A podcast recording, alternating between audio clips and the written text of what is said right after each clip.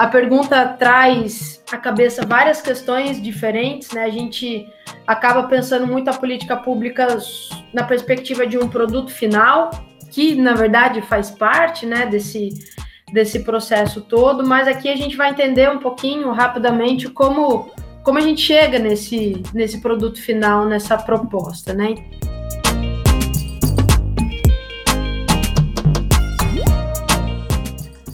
Oi, gente, sejam todos bem-vindos e bem-vindas ao GPSP Conversa. Eu sou a Sara Silvério. E eu sou Paula Cimarelli. E o nosso bate-papo de hoje foi com a professora Gisele Viola Machado. E o tema foi Pedagogia do Esporte e Políticas Públicas. A nossa conversa foi baseada na sua pesquisa de doutorado, que está relacionada com seus longos anos de trabalho na Secretaria de Educação de Taubaté, especificamente com um projeto de escola em tempo integral, tendo como foco o esporte. Eu espero que vocês gostem e compartilhem. Tchau, tchau!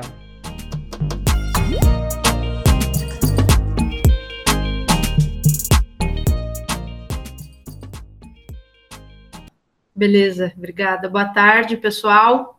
Sou a Gisele. Ah, me formei em Educação Física em 2005. Na minha época, ainda aqui na faculdade, era licenciatura plena. Não tinha essa, essa divisão entre bacharelado e licenciatura, para vocês verem quão jovem né, eu, eu, eu sou. É, e aí, assim, entrei na. Eu sou de Tabaté, é, na região do Vale do Paraíba, em São Paulo. E fui para a Unicamp para fazer o curso de especialização, foi em 2007, concluí em 2008 e desde então ali tem uma, uma jornada de caminhada com o Robertão entre mestrado e doutorado, e aí com, né, terminei de concluir tudo em 2017.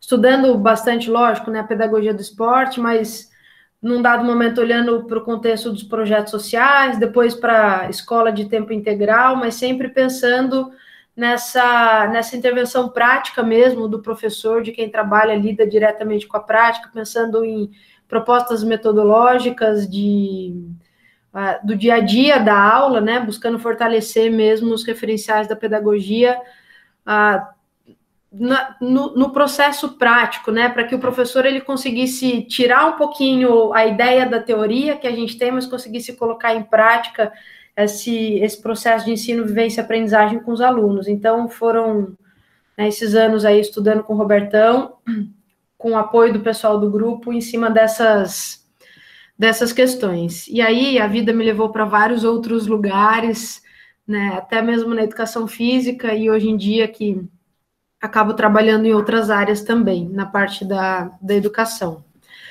A Paula me deu uma missão de falar, de conversar com vocês aí em 20, 25 minutos. O Paulo, aqui no Google Meet também tem aquela opção de duas vezes acelerar ali igual no WhatsApp? Não, você? Não? Tô brincando, não. Infelizmente, a hora que der 25 eu já corto seu microfone. É não, certeza. Certeza, não tem dúvida.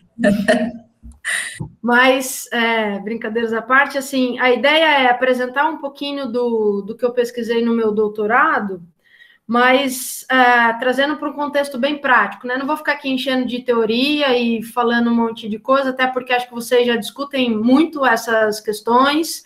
É, a Paula já deve ter abordado bastante com vocês aí parte de referencial teórico mesmo. Então, eu vou trazer à luz alguns referenciais, algumas ideias para vocês entenderem de onde uh, esse estudo partiu, mas queria mostrar de fato que a gente uh, faz em Tabaté, né, porque continua fazendo, esse programa continua sendo desenvolvido mesmo em tempo de pandemia, na escola em tempo integral, e os resultados que essa pesquisa de doutorado trouxeram para a gente olhar um pouquinho o contexto do esporte na escola em tempo integral, olhando nessa perspectiva de política pública e pedagogia do esporte, como essas coisas se entrelaçam aí no meio do caminho. E aí eu vou, se vocês tiverem dúvida, pode perguntar, se quiser deixar para o final também pode. Bom, pessoal, então a ideia é essa, né? Falar da pedagogia do esporte e da consolidação de uma política pública de esporte na escola em tempo integral. Esse estudo ele foi feito no interior paulista, foi feito em Taubaté mesmo, é, a gente acabou desenvolvendo aí por uma série de questões um programa esportivo e essa esse estudo ele mostra um pouco o marco, né, como isso aconteceu e como essa proposta esportiva se consolidou. Os objetivos do nosso encontro são revisitar alguns conceitos de políticas públicas, até para vocês entenderem um pouco a ideia do ponto de partida e uma das bases, dos pilares é, que sustentou esse estudo, relacionar esses conceitos com a pedagogia do esporte e identificar o processo de elaboração e implementação de uma política pública esportiva na escola em tempo integral. Então, a gente passa por essas questões. E aí já começamos a, a falar um pouquinho sobre o que são políticas públicas. Às vezes, a pergunta traz à cabeça várias questões diferentes, né? A gente acaba pensando muito a política pública é, na perspectiva de um produto final, que na verdade faz parte né, desse, desse processo todo, mas aqui a gente vai entender um pouquinho rapidamente como, como a gente chega nesse, nesse produto final, nessa proposta. Né? Então, importante quando a gente olha para políticas públicas, por mais que essas políticas públicas elas sejam, no final das contas, um, um produto que é desenvolvido, que é elaborado, que é implementado, que pode ser em formato de programa, de lei ou de projeto. Então, toda lei que a gente vê que sai, seja municipal, federal, estadual, os programas que vêm de propostas políticas ou os projetos, eles são entendidos como políticas públicas. Mas como é que eles surgem, né? Então, essas políticas, elas, elas surgem, na verdade, numa numa discussão e numa análise de alguns problemas sociais que trazem indicadores e, feedbacks da própria sociedade. Então, se a gente olhar hoje para o nosso contexto, a gente tem vários problemas sociais. Um deles pode ser é, a, a falta de acesso à internet dos estudantes, sobretudo das escolas públicas. Isso é um problema social que traz alguns indicadores que podem se referir, por exemplo, ao baixo desempenho escolar, à baixa aprendizagem dos alunos. E aí, esses problemas, eles podem ou não ser resolvidos por meio de uma proposta de uma política pública. Né? Então, se esses problemas incomodarem demais, eles podem entrar numa arena de discussão, que a gente diz. E aí, esses problemas, eles estão relacionados a diferentes setores da sociedade, pode ser a educação, ao esporte, moradia, saúde, transporte, segurança pública e por aí vai. E quando esse problema deste setor, especificamente, ele de fato incomoda um pouquinho, né? Os governadores, os políticos, eles acabam olhando para essa questão no, no sentido de que há algum indicador, algum feedback é, em que você busca manter ou potencializar aquilo que já existe. Às vezes esses dados eles mostram situações muito positivas e vem uma política pública para melhorar ainda mais aquilo que já tem, ou eles vêm para transformar uma determinada realidade, que é o que normalmente acontece, né? Normalmente a gente vê muita política pública sendo elaborada e desenvolvida para dar conta de um problema social. E aí se a gente vai dar conta de um problema, a gente quer transformar aquela realidade. E ah, nesse processo, ele é uma atuação do governo que também pode ter presença de algumas pessoas da sociedade, e nesse contexto todo surgem os programas, as leis e os projetos. Aparentemente simples e rápido o processo, né? mas não é tão rápido assim. Então, quando a gente olha para o contexto da política pública, é, muitos autores eles acabam falando sobre diferentes etapas que envolvem esse processo de consolidação de uma política. Aqui no estudo, nós escolhemos a identificar esse processo a partir de quatro etapas. E é como um ciclo de fato, né? Porque por mais que às vezes a gente chegue ali num processo de acompanhamento e avaliação, isso isso dá insumo para voltar a olhar para o ponto de origem de discussão da política pública. Então, ela normalmente nasce de uma agenda que a gente fala. Essa, essa agenda, que é a agenda de discussão política, reconhece esses problemas a partir de alguns indicadores, né? Então, esse momento de agenda é quando se olha para aqueles indicadores, para aqueles problemas e começa a, aqueles problemas que começam a incomodar demais, eles passam a fazer parte de uma discussão de alternativa. Então, uh, se a gente tem um, um, problema social que ele pode ser recorrente, a gente necessariamente não está falando de problemas novos. Se fizermos uma retrospectiva aí no contexto uh, do esporte para criança, por exemplo, para adolescente jovem, a gente vai ver um monte de problema. E são problemas normalmente recorrentes, né? Nem sempre a gente consegue resolver. Então, a ideia dessa agenda é o momento em que, de fato, esses problemas eles surgem. É, esse, esse período de, de transição política, por exemplo, quando encerra um governo, inicia o outro, momento de elaboração de um plano de governo, são os mais propícios para que esses problemas eles, eles saltem aos olhos dos nossos governantes e passem a fazer parte dessa agenda e dessa arena de discussão política que a gente fala. E aí, esses problemas que, ah, nesse momento de discussão, é, passam a ter algumas possibilidades de alternativa, puxa, esse problema aqui de, de falta de acesso à internet, a gente poderia resolver, de repente, com um chip ah, para os alunos, ou abrindo o laboratório de informática para os alunos terem acesso. Então, começa a ter alguma alternativa, isso passa para uma fase de elaboração, que a gente chama, que é quando essas alternativas que foram identificadas na agenda começam a ganhar um corpo. Né? A gente começa a definir algumas metas, alguns objetivos, quais são os recursos que serão utilizados, as estratégias para resolver esses problemas políticos. Então, inicia aí um processo de elaboração dessa proposta de forma a normalmente resolver, né, transformar a realidade daqueles problemas identificados. E aí, uma vez elaborada essa, essa proposta de política pública, a gente vai para a fase de implementação, que é colocar em prática, que é a transição entre aquilo que foi elaborado e pensado para a prática, para o dia a dia de fato.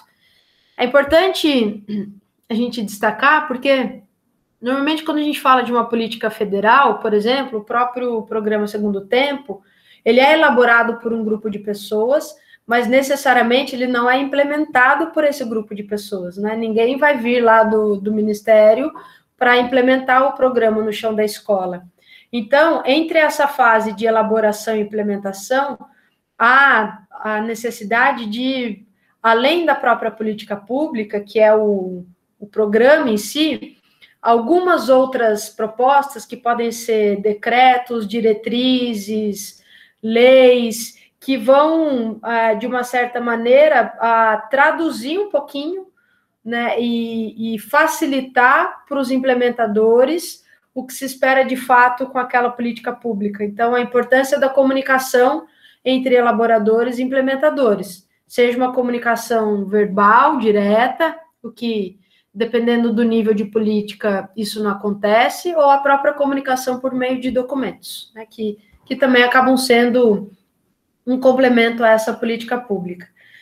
E aí, uma vez o programa implementado, essa implementação ela também não começa num dia e termina no outro, ela, ela é um processo de implementação, né, exige uma série de cuidados, há a fase de acompanhamento e avaliação, onde a gente começa a verificar se aqueles dados é, que, que a gente tem, os indicadores, os resultados, eles é, conversam com as propostas que foram discutidas e elaboradas lá na fase de elaboração. Inclusive, se elas também respondem às perguntas e os problemas que foram levantados na fase da agenda. Por isso, a ideia de um ciclo. Né? A gente não, não termina, não levanta um dado, vê que está tudo bem ou que não está e para por ali. A gente procura responder algumas, algumas perguntas e algumas é, propostas, né? identificar essas propostas por meio desse acompanhamento e avaliação. Então, sempre que a gente pensa numa política pública, a gente olha para esse ciclo. Então, ela não nasce do dia para a noite é, de uma forma assim tão rápida. Ela, ela passa né, por, um, para um processo que pode envolver diferentes atores aí.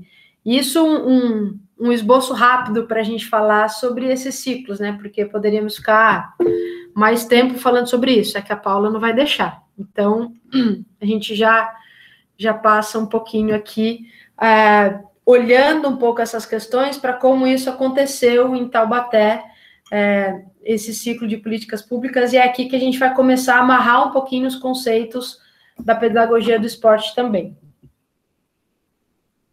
Bom, quando a gente olha para Taubaté, esse programa ele foi implementado no ano de 2014.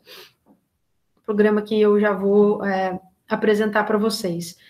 Mas para ele ser implementado em 2014, houve uma série de, de debates e de conversas que foram acontecendo ao longo do ano de 2013, por isso eu digo que é um ciclo e, e que há um tempo, né, é, não tem um, um, tempo exato, mas há um tempo para que todas essas fases aconteçam.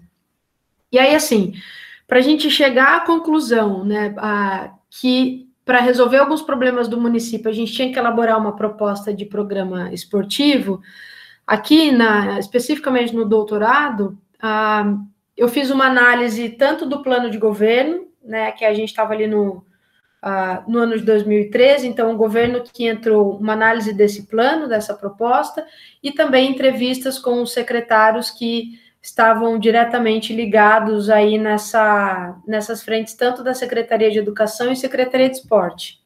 Então, assim, o que, que o plano de governo ele trazia para a gente? Ele, uh, ele trazia alguns, alguns elementos que, que respondem, de certa forma, aos, aos valores vigentes daquela daquele grupo que estava entrando para trabalhar com Taubaté. Quando a gente olha para a fase de elaboração, é, muitas propostas podem surgir ao longo desse caminho na elaboração. Normalmente tende a, a vir à tona ou a se tornar mais concreta a proposta que tem relação com os valores vigentes da sociedade, do grupo político, né, da, a, da, da comunidade específica, de repente, onde aquele programa vai ser implementado. Então, quando a gente olha para o plano de governo, ele traz ah, algumas informações que falam um pouquinho sobre esses valores, né? O primeiro era o esporte e a educação como um direito da criança e do adolescente, né? Então, isso era uma premissa do plano de governo. O segundo era uma preocupação que tinha de afastar os alunos da situação de vulnerabilidade social e das drogas, com a ideia de que se esses alunos é, estivessem nas ruas, eles estariam mais propícios a esse tipo de situação. O outro era ampliar as oportunidades de aprendizagem dos alunos e as oportunidades de uma forma geral, então que eles pudessem ter na comunidade deles ah, diferentes opções e também um, um valor forte desse governo era a construção de parcerias entre as secretarias. Então, a ideia era um trabalho intersetorial é, com duas ou mais secretarias buscando resolver os problemas vigentes ali identificados. E aí, quando a gente olha na perspectiva da Secretaria de Educação e da Secretaria de Esporte, a gente tem algumas demandas, né, alguns problemas identificados ali que acabaram ah, convergindo com esses valores presentes no plano de governo e com uma, uma proposta que poderia resolver esses pontos. Então, por parte da Secretaria de Educação, era ampliação do período integral. Até 2013, a gente tinha. Taubaté tem, por exemplo, 54 escolas de ensino fundamental municipais. Até 2013, a gente tinha 12 dessas 54 escolas, eram escolas de tempo integral, que atendiam 1.500 alunos aproximadamente. Então, havia uma necessidade da Secretaria de Educação em ampliar esse atendimento e reestruturar esse programa integral. E além do que também reestruturar as equipes e os espaços na escola. Existia um projeto social na época ah, que os alunos iam no contraturno que uh, esse programa, apesar do, da, da verba de investimento ser da Secretaria de Educação, quase toda a verba, ele estava vinculado à Secretaria de Inclusão Social, os alunos matriculados no contraturno desse programa era. É, a gente chegou a ter uma época quase 5 mil alunos matriculados, mas esses 5 mil alunos não estavam matriculados no integral da Secretaria de Educação.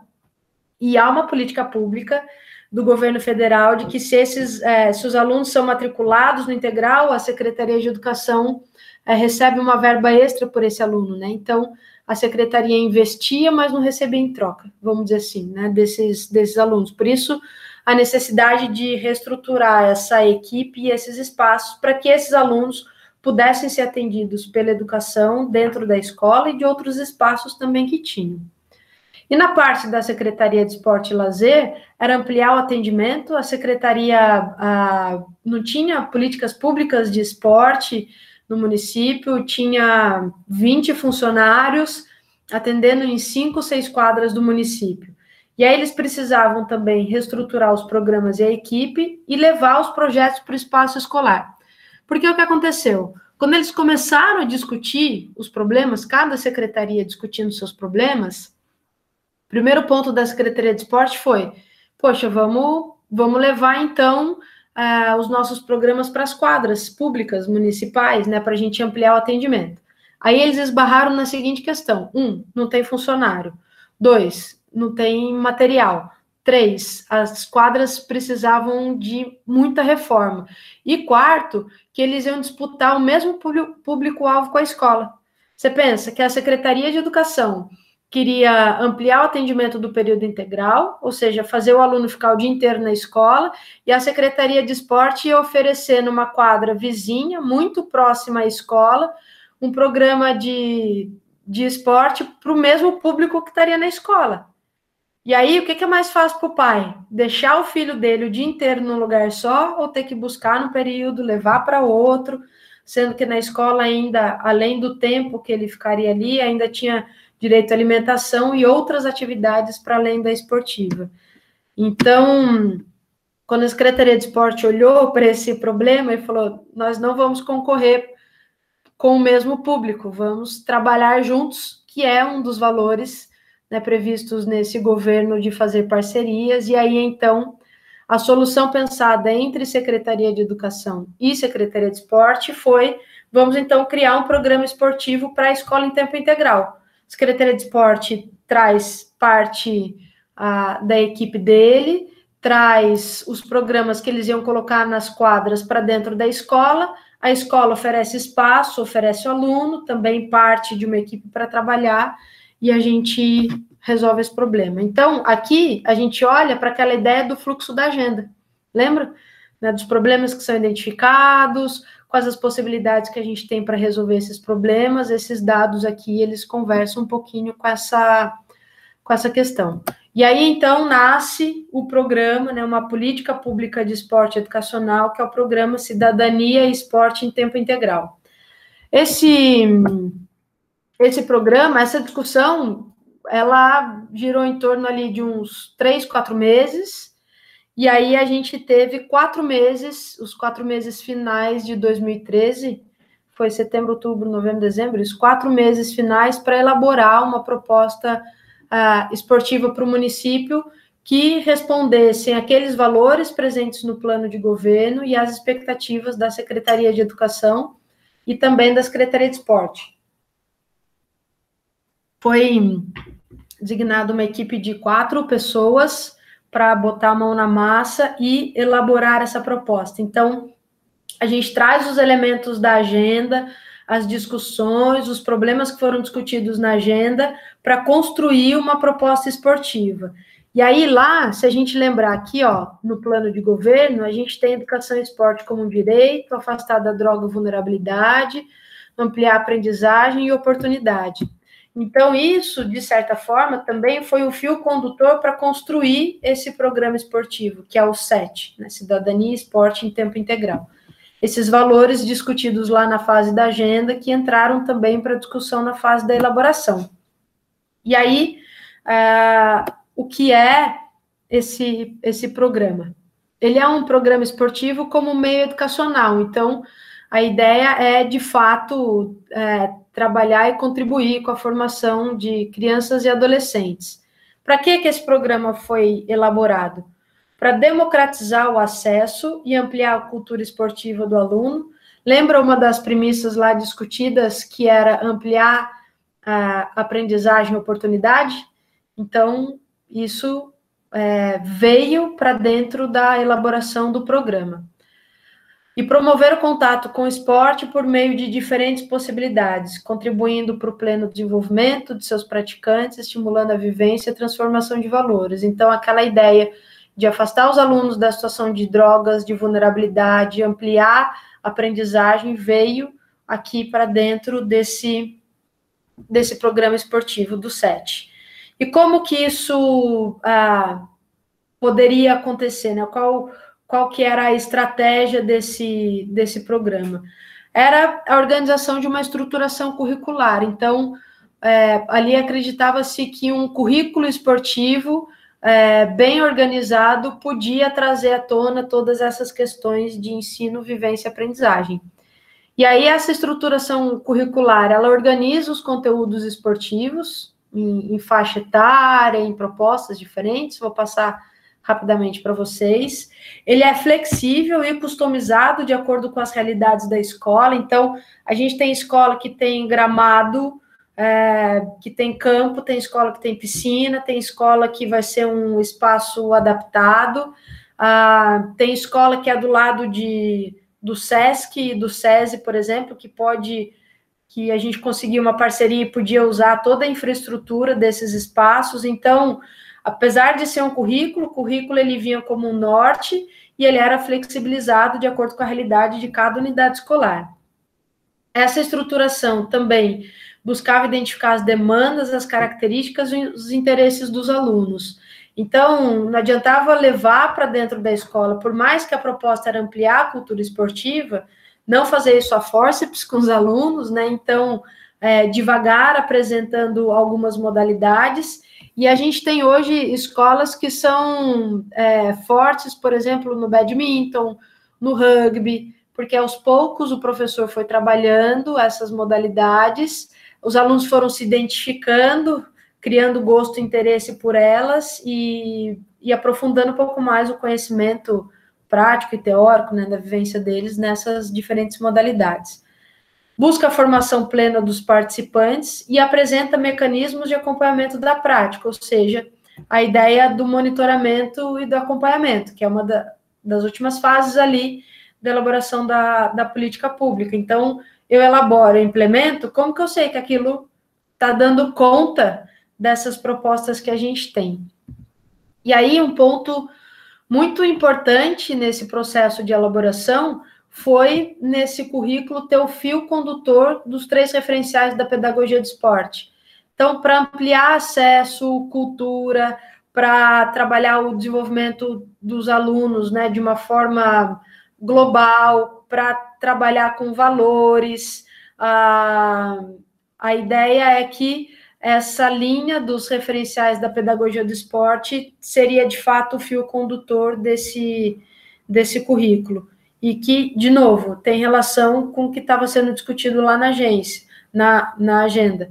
Oportunidades, aprendizagem, afastar os alunos das situações de, de vulnerabilidade. Então, é, esse fio condutor tem relação direta com esses valores aí que eram esperados né, da, tanto da Secretaria de Educação quanto da Secretaria de Esporte em relação à proposta esportiva.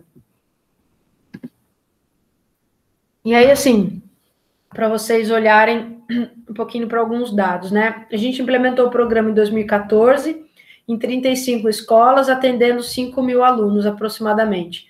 Terminamos no ano passado, apesar da pandemia, atendendo 47 unidades escolares e 10.500 alunos aproximadamente. Zélio, você falou que Taubaté tem 54 unidades escolares. Cadê o resto? Né?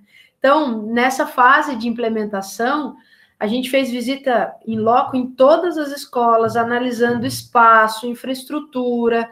É, a gente não queria que um programa do contraturno escolar fosse concorrente à educação física escolar uh, que é componente curricular obrigatório. Então, a gente teve muito diálogo com os diretores e foi colocando o programa nas escolas que tinham uma boa aceitação da equipe gestora e que tinham espaço possível de trabalhar.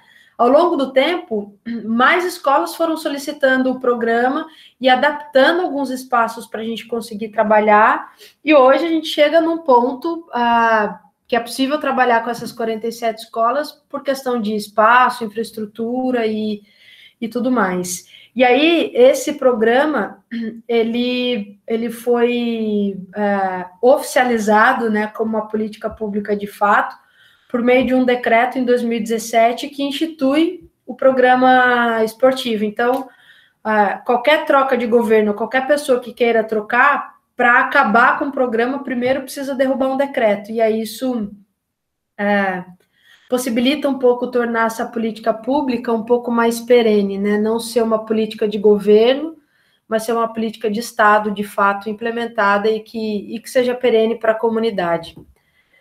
Aqui são as propostas, né? O que jogar. Então, aquela ideia dos, dos projetos da Secretaria de Esporte vindo para dentro desse programa esportivo com propostas de lutas, né, com o projeto Lutando pela Paz, esportes não convencionais, esportes com raquete, um trabalho de ginástica e circo, natação, atletismo, e daí por diante. Então, todos esses temas podem ser trabalhados pelos professores, eles planejam né, esses, esses temas é, de acordo com a realidade de cada unidade escolar.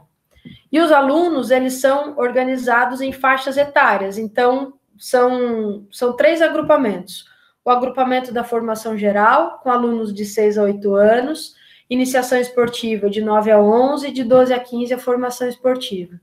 Cada fase tem o seu objetivo geral, como está aqui, como também os objetivos específicos, e os específicos eles ainda são organizados na perspectiva ah, dos três referenciais da pedagogia de esporte. Então, objetivos específicos do referencial técnico-tático, do socioeducativo e do histórico-cultural. E o geral também traz isso, né? Se a gente olhar, por exemplo, aqui, por de 9 a 11 anos, ele diz iniciar a aprendizagem de habilidades esportivas, a gente está falando do referencial técnico-tático, estimular o jogar junto, a gente está falando do socioeducativo, né? A, aprender essa convivência dentro do jogo e apresentar as diferentes manifestações esportivas. A gente está falando do referencial histórico-cultural. Então, é, a ideia, de novo, do fio condutor da, dos referenciais da pedagogia do esporte, olhando para os objetivos, que olhava lá para aquela discussão feita na, na agenda sobre o programa esportivo. E aqui é um, um plano de, de trabalho, né? Então, os professores, eles, eles olham para para esses objetivos de cada faixa etária, o geral específico, aquelas bolinhas de cada proposta também é construída, cada bolinha dela tem a, a sua finalidade, o seu objetivo que é ser para ser trabalhado, e aí aqui é um modelo de, de plano de trabalho bimestral que os professores organizam para desenvolver com os alunos ao longo de um bimestre, às vezes ao longo de um semestre, depende da proposta. Então, eles especificam o tema curricular, a fase, o período de execução, descrevem o objetivo geral que eles vão trabalhar ao longo desse bimestre ou semestre, organizam esses objetivos a partir de habilidades específicas dentro de cada referencial e especificam os procedimentos que vão ser trabalhados. Então, determinadas habilidades, objetivos ali no referencial técnico-tático, eles colocam como procedimento, por exemplo, é, estratégia de jogos, jogos reduzidos, e aí eles vão colocando ali. No sócio educativo, diálogo, construção de novas regras, a vivência de outros papéis no histórico cultural, filmes, leituras, então eles vão fazendo essas indicações e colocam ali quais são os indicadores, né, é, para onde eles vão olhar, que é muito essa ideia dos indicadores, para onde eles vão olhar que tragam insumos e, e respostas para responder a esses objetivos que foram propostos, que aí eles vão acompanhando.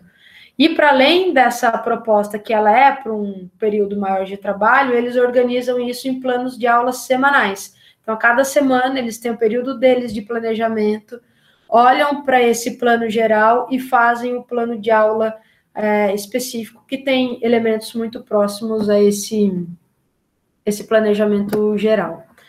E aí, entrando, por fim, então, né, passamos aí pela agenda, pela elaboração, pela implementação do programa, agora essa parte do acompanhamento, né, como ele, como ele acontece na prática. Esse acompanhamento ele é feito por meio de observação das aulas. Então, esse programa tem alguns orientadores esportivos que vão em loco nas aulas, é, combinam com o, com o professor que está dando aula, para ninguém ser pego de surpresa.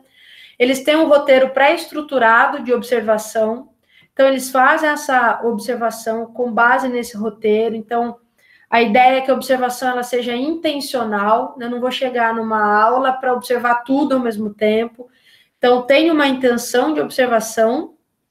É, após essa observação, eles combinam um, um feedback, um bate-papo, que pode ser no mesmo dia, pode ser na semana seguinte, depende da agenda e do que está acontecendo na escola.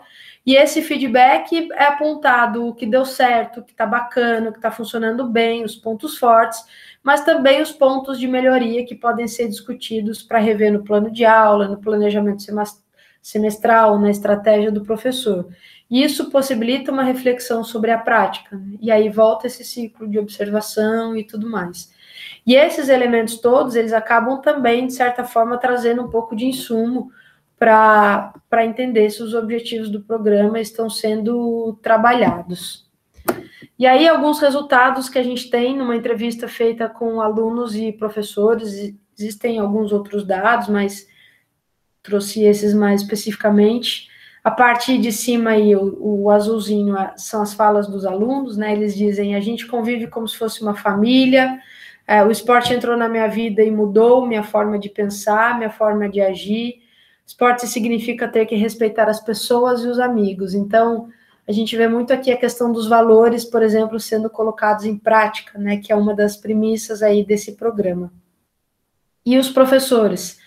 Primeira coisa que eu acho que o professor tem que entender quando o moleque vem para o integral é que ele precisa ser amado e um outro professor, ele consegue disciplinar o aluno através do esporte, colocar limites. Então, essa ideia de, das relações que são construídas nesse, nesse programa e, e o quanto essas relações são importantes para que o aluno permaneça, para que ele queira voltar, para que ele se engaje nas atividades e para que ele consiga, ah, de fato, desenvolver né, alguns valores aí que são é, essenciais dentro daquilo que é esperado. Então, assim, dentro de um, de um resumo rápido, aí pouco mais de 20 minutos, eu confesso, a trazer um pouquinho para vocês aí o que foi trabalhado em Taubaté e abrir para as perguntas o que vocês quiserem comentar agora.